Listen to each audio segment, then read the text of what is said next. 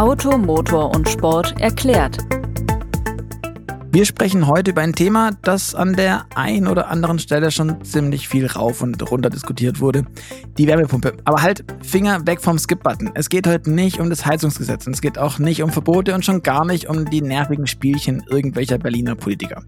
Stattdessen wollen wir uns mal die Technik genauer anschauen und vor allem, warum die Wärmepumpe immer häufiger auch im Auto zu finden ist. Mein Kollege Markus Schönfeld hat nämlich genau dieses Thema kürzlich sehr umfassend recherchiert und wie ich finde in seiner Geschichte auch wirklich toll erklärt welche Vorteile zum Beispiel die Wärmepumpe hat, aber auch welche Nachteile sie mit sich bringt, warum gerade im E-Auto sie so besonders wirkungsvoll zum Einsatz kommt und natürlich auch, was es für Mehrkosten mitbringt. All das will ich heute mit ihm besprechen. Deswegen, hallo Markus, schön, dass du dabei bist. Hi Luca. Wir reden ja heute über das Heizen. Deswegen wäre als allererstes vielleicht mal am sinnvollsten, Markus, wenn du uns in die Welt des Heizens im Auto hebst und erklärst, wie funktioniert Heizen im Auto überhaupt?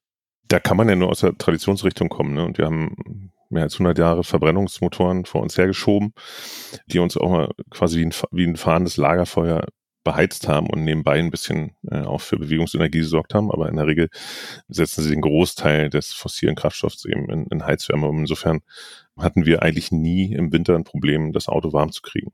Okay. Und die andere Hälfte ist das Thema Kühlen. Das kennen wir schon auch länger, die Klimaanlage im Auto. Wie funktioniert die? Genau. Die Klimaanlage, und da sind wir schon so ein bisschen in dem Wärmepumpenthema, erzeugt quasi künstlich Kälte. Ne? Das äh, funktioniert über einen Zauberstoff, der heißt Kältemittel. Und man macht sich da ein ganz einfaches physikalisches Prinzip zunutze, nämlich dass Stoffe, die sich ausdehnen, der Umgebung Wärme entziehen. Und wenn man sie wieder komprimiert, geben sie Wärme ab. Das ist so, man kennt das von der Luftpumpe beispielsweise. Also wenn man einen Fahrradreifen aufpumpt, wird vorne das Ventil ganz heiß und wenn man die Luft wieder rauslässt, wird es ganz kalt. Mhm. Und ähm, dafür braucht man einen Kompressor und einen Verdampfer und ein paar Ventile. Und dann kann man eben auch einen Innenraum bekanntermaßen mit einer Klimaanlage kühlen. Okay. Und dann zur Wärmepumpe. Was ist das? Die Wärmepumpe kann halt beides. Ne? Also sie macht sich genau das gleiche Wirkungsprinzip ähm, zunutze. Aber je nachdem, ob man heizen oder kühlen will, äh, zieht man eben die, die Wärme oder die Kälte an der entsprechenden Stelle ab. Der Aufbau ist deswegen ein bisschen komplexer als bei einer Klimaanlage. Man braucht ein bisschen mehr Leitung, ein bisschen mehr Steuerung, ein bisschen mehr Intelligenz dahinter. Aber das Prinzip ist das gleiche. Okay.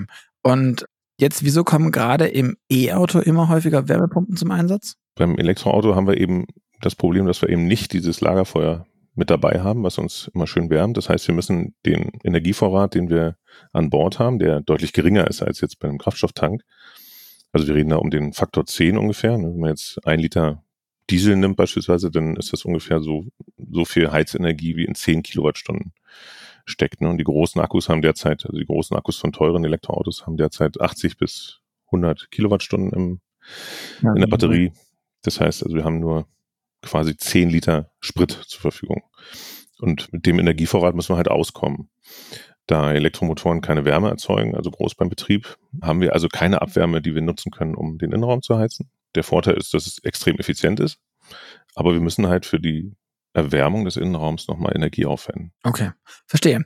Dann jetzt mal ins Detail geschaut. Wie funktioniert genau diese Wärmepumpe? Du hast gesagt, es gibt einen Kreislauf mit einem Kühlmittel und einem Kompressor und was passiert da? Kannst du das mal beschreiben? Der Reihenfolge, was macht denn dieses Kühlmittel? Weil ich nehme an, um das geht's am Ende. Genau, also das Kühlmittel ist, äh, wenn man sich jetzt nochmal zu dieser Luftpumpe zurückdenkt, also Stoffe dehnen sich aus, entnehmen der Umgebung Wärme und wenn man sie komprimiert, geben sie Wärme ab. Das Kühlmittel ist quasi darauf ausgelegt, dass es in unserem Wohlfühlbereich, also in dem, in dem Moment, wo es verdichtet wird, sogar noch gasförmig bleibt und äh, wenn es sich entspannt flüssig wird. Also dieser Aggregatzustand verstärkt den von der Luftpumpe erklärten Prozess und dadurch kann ich die Effizienz von der Wärmepumpe Schrägstrich Klimaanlage Schrägstrich äh, Kühlschrank steigern. Der große Vorteil ist, dass ich dafür für diesen Wärmeaufnahmeprozess halt Wärme aus allen möglichen Teilen der Umgebung aufnehmen kann. Also beim Auto ist das beispielsweise die Leistungselektronik beim Elektroauto, die wird ein bisschen warm, da kann ich Energie rausziehen. Ich kann aus der Umgebungsluft Energie rausziehen, ich kann aus dem Innenraum, aus der Batterie, ich kann aus allen möglichen Komponenten, wenn ich dann die Zuleitung habe, Energie ziehen und die in mein Kältemittel bringen.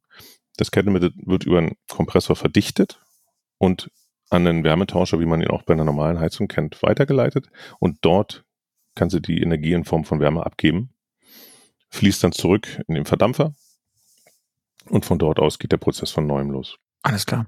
Das heißt, am Ende haben wir da einen Verdampfer, einen Wärmetauscher, meine ich. Und das ist, wie sieht es aus? Sind so Kühlrippen wahrscheinlich dann mit Luft angepustet werden und dann kommt eben warme Luft, wie wir es kennen, aus den Lüftungsdüsen im Cockpit oder im, im Auto auf uns drauf und uns wird warm. Ganz genau. Also wenn ich jetzt Luft äh, ähm, erwärmen will, dann mache ich das ja wie, wie mit der normalen Heizung auch. Also ich habe so Kühlrippen, da, da strömt dann Wasser durch oder in dem Falle eben das Kühlmittel und ich puste Luft hindurch und dann erwärmt sich die. Ist es auch dann, jetzt müssen wir doch ein bisschen zurück auf dieses Haus- und Wärmeheizungsgesetz kommen, ist es dann genauso, wie das auch zu Hause passieren würde oder gibt es da noch Unterschiede zum Auto und der Wärmepumpe im, im Haus? Prinzip ist das gleiche. Beim Haus macht, hat man mehrere Möglichkeiten. Also entweder man nimmt als, als Energiereservoir quasi die Umgebungsluft, man kann aber auch das Grundwasser nehmen, das ja eine gewisse konstante Temperatur hat, oder man nimmt das Erdreich. Wichtig ist immer, dass man Temperaturunterschiede hat, um diesen Wechsel des Kältemittels halt vollziehen zu können. Okay. Und ähm, ansonsten, wie viel, ich nehme an, bei einem Haus ist ja die Leistung von einer Wärmepumpe deutlich höher, oder? Ist es da auch vergleichbar? Ja, die ist alles halt ein bisschen größer dimensioniert. Ne? Ich brauche mehr, vor allem mehr Heizfläche im, im Haus. Aber im Auto vergleicht man ähm, die Heizleistung von einer Wärmepumpe mit klassischen Heizelementen, also wie man sie beispielsweise aus einem Föhn kennt, diese Heizdrähte. Die gibt es nochmal in abgewandelter Form als sozusagen als, als PTC-Elemente, also so, so, eine Art Keramikwerkstoff, ähm, der nicht überhitzen kann. Wenn man Föhn kann ja überhitzen, PTC-Element nicht dann sind diese Heizelemente für sich betrachtet schon sehr effizient. Also sie, setzen quasi die Referenz. Aus einer Kilowattstunde Strom mache ich eine Kilowattstunde Heizwert. Und dadurch, dass die Wärmepumpe aus der Umgebung noch Energie dazu nimmt, hat sie halt eine höhere Effizienz. Und sie heizt in dem Sinne ja nicht, sondern transportiert eben nur dieses Kältemittel durch verschiedene Aggregatzustände. Und dadurch ist die Effizienz deutlich höher. Also ich kann dann aus einer Kilowattstunde Strom, die ich aus meinem Akku ziehe, drei bis vier Kilowattstunden Heizleistung erzeugen. Das klingt total schön, wenn man sich jetzt vorstellt, dass man so auch sich fortbewegen könnte, dann würden aus drei, vier, 500 Kilometer Reichweite ganz schnell 2000, 2500 Kilometer. Aber ähm, da wir nicht mit Wärme fahren, sondern mit äh, Bewegungsenergie, tut sich das leider so nicht. Jetzt haben wir gesprochen, dass die Wärmepumpe ja relativ effizient ist und ähm, damit ein tollen Hebel mitbringt und daher auch natürlich fürs Elektroauto so interessant ist, weil sie eben sehr sparsam mit, mit Energie umgeht. Aber gibt es denn da auch Grenzen bei der Wärmepumpe im Auto? Also ab wann steigt die aus? Gibt es irgendeinen Moment, du hast diese PTC-Elemente ins Spiel gebracht gerade, wo die einfach überlegen sind? Ja, also PTC-Elemente, also quasi Heiz, ähm, Heizwiderstände, ne, die, die funktionieren ja einfach nur, weil Strom durch einen Leiter fließt und der erhitzt sich dann, da gibt es ein physikalisches Gesetz. Und die sind natürlich ultraschnell. Ne? Ich lege Strom an, die werden sofort heiß und, und schon habe ich Wärme. Das ist an sich erstmal effizient und schnell und einfach aufgebaut. Also ich brauche da nicht viele Bauelemente, ich brauche nur einen Leiter und Strom. Und eine Wärmepumpe muss ja eben, um diesen Prozess in Gang zu setzen, den ich vorher beschrieben habe, erstmal laufen, hochlaufen, ne? muss das Kältemittel durchfließen, es muss die Aggregatzustände äh, ändern und es muss ähm, Energie aus der Umgebung aufnehmen. Da sind wir auch schon bei der ersten Grenze, nämlich die Energie aus der Umgebung. Wenn ich die nicht habe, wenn mein Auto ausgekühlt ist, beispielsweise die Batterie äh, minus 15 Grad hat, das Auto, Innenraum, alle Komponenten haben minus 15 Grad, die Umgebungsluft ist vielleicht noch kälter, dann ist da sehr wenig Energie und da wird es dann auch schnell ineffizient für die Wärmepumpe. Also minus 15 Grad, ähm, ist das diese Grenze, wo man dann sagt, ab jetzt wird die Wärmepumpe quasi mehr zum Energiefresser als zum Energie- oder um, um zum Akku schonenden Element? Das äh, hängt von ganz vielen Faktoren ab. Also erstmal ist das Kältemittel entscheidend, wo das den Siedepunkt hat. Das dann meist zwischen minus 30 und minus 50 Grad. Also je weiter er weg ist, desto effizienter kann noch die Heizung arbeiten. Aber es liegt auch am Fahrprofil. Fahre ich lange, fahre ich weite Strecken, dann kann sich das System quasi einpegeln. Ich habe dann eben gewisse Energie im Antriebsstrang und in der Batterie, die ich abgreifen kann. Und je länger die Wärmepumpe läuft, desto größer wird der Vorteil auch im Vergleich zu PTC-Heizelementen, die ja dann konstant Energie brauchen. Es ist ja auch so, dass manche Elemente im Auto auch den Vorteil haben, wenn sie eine gewisse Grundtemperatur haben.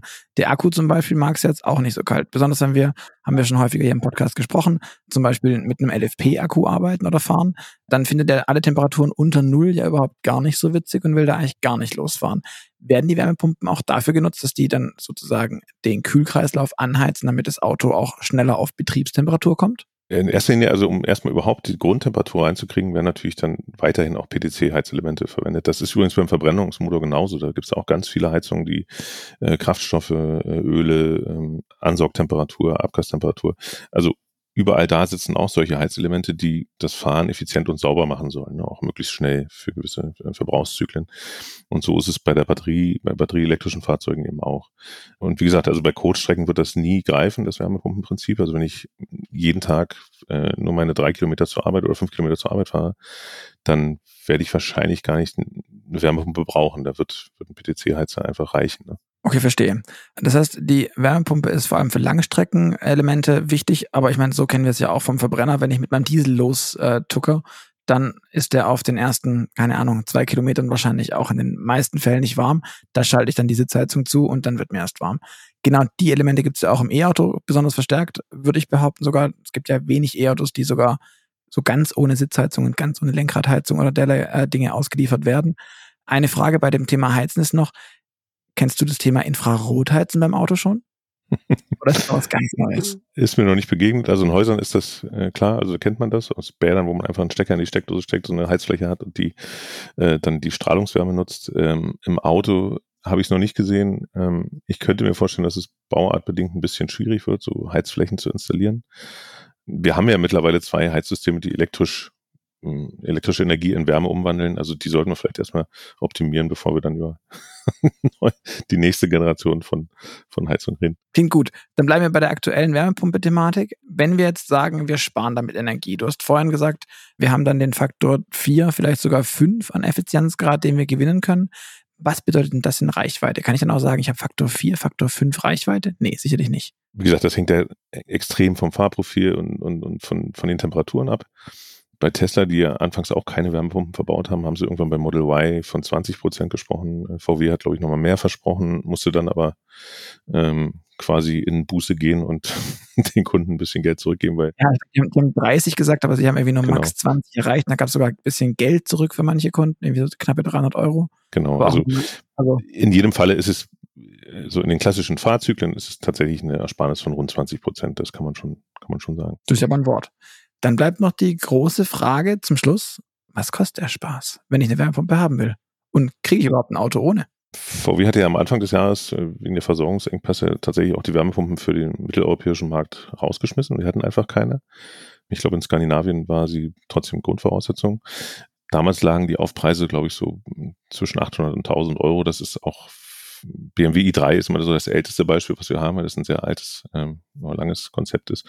Da war es damals auch zwischen 800 und 1000 Euro.